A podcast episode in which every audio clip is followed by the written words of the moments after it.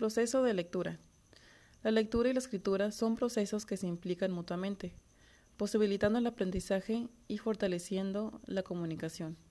La lectura va más allá de tomar un libro, consiste en comprender lo leído.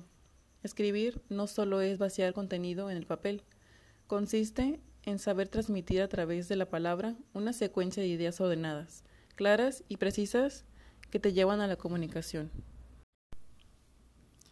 Para comprender correctamente el mensaje escrito, es importante llevar a cabo el proceso de lectura, el cual consta de las siguientes etapas. Prelectura. Esta actividad es previa a la lectura y consiste en identificar la información general que se localiza en el texto a través de la organización del contenido, de las gráficas presentadas, de los títulos o subtítulos que componen el texto, del tipo de letra que se emplea, entre otros. Gracias a la prelectura es posible hacer un primer esbozo del texto, y comenzar a comprender la idea general del mismo. También puede identificarse lo que una persona puede esperar o obtener de la lectura y la posible aplicación de esta a su experiencia. Lectura. Esta etapa se realiza continuamente. Cuando alguien te envía una carta, cuando ves un anuncio o letrero en la calle, cuando quieres comprar algún producto, lees la información que aparece en los comerciales de televisión y los subtítulos de películas o la publicidad impresa que está en tu comunidad cuando revisas información para realizar algún trabajo, cuando lees un libro, una revista o una historieta. Es una tarea muy importante para tu vida en sociedad. Ser rector es una de las obligaciones más nobles que tienes como estudiante, ya que la mayoría del conocimiento se transmite de manera escrita, y a través de esto tus conocimientos se pueden incrementar. El Programa Internacional de Evaluación de los Alumnos, PISA, por sus siglas en inglés, Identifica tres tareas fundamentales al realizar una lectura. Recuperar y localizar información en un texto, interpretar el texto, qué entiendes de la información que se presenta y qué deduces a partir de lo que lees, y reflexionar o evaluar la información, contrastar lo que sabes del texto con la nueva información que adquieres, qué reflexionas a partir de lo leído. Según PISA, los siguientes elementos son esenciales en la lectura de un texto. Identificar el tema, de qué se trata el texto, Definir el propósito del autor. ¿Cuál es el objetivo del autor al abordar este texto de esta manera? Entender la organización de la información. ¿Cómo se relaciona esto con eso? ¿Por qué? ¿Qué lo origina? ¿Cómo se llegó a esto?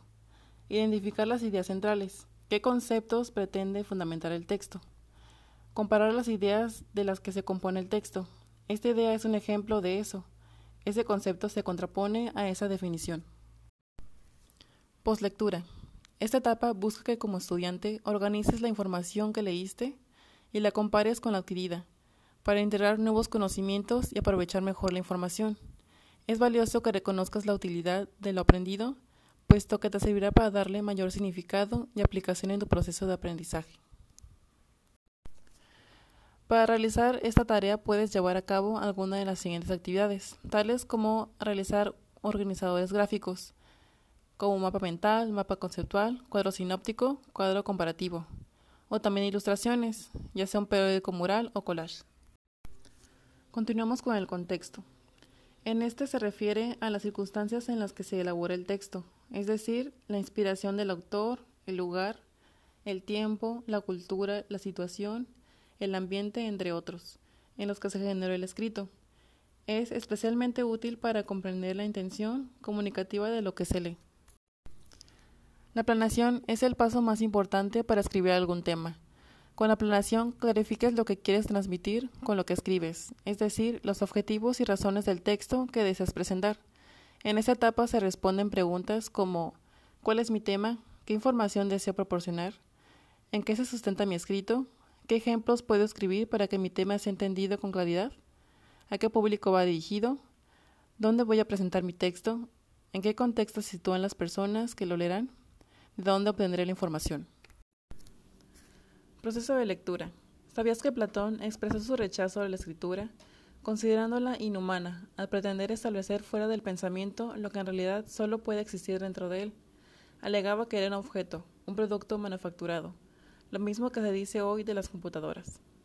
En segundo lugar, afirmaba que la escritura destruía la memoria y que quienes la utilizaran se volverían olvidadizos al depender de un recurso exterior por la falta de recursos internos.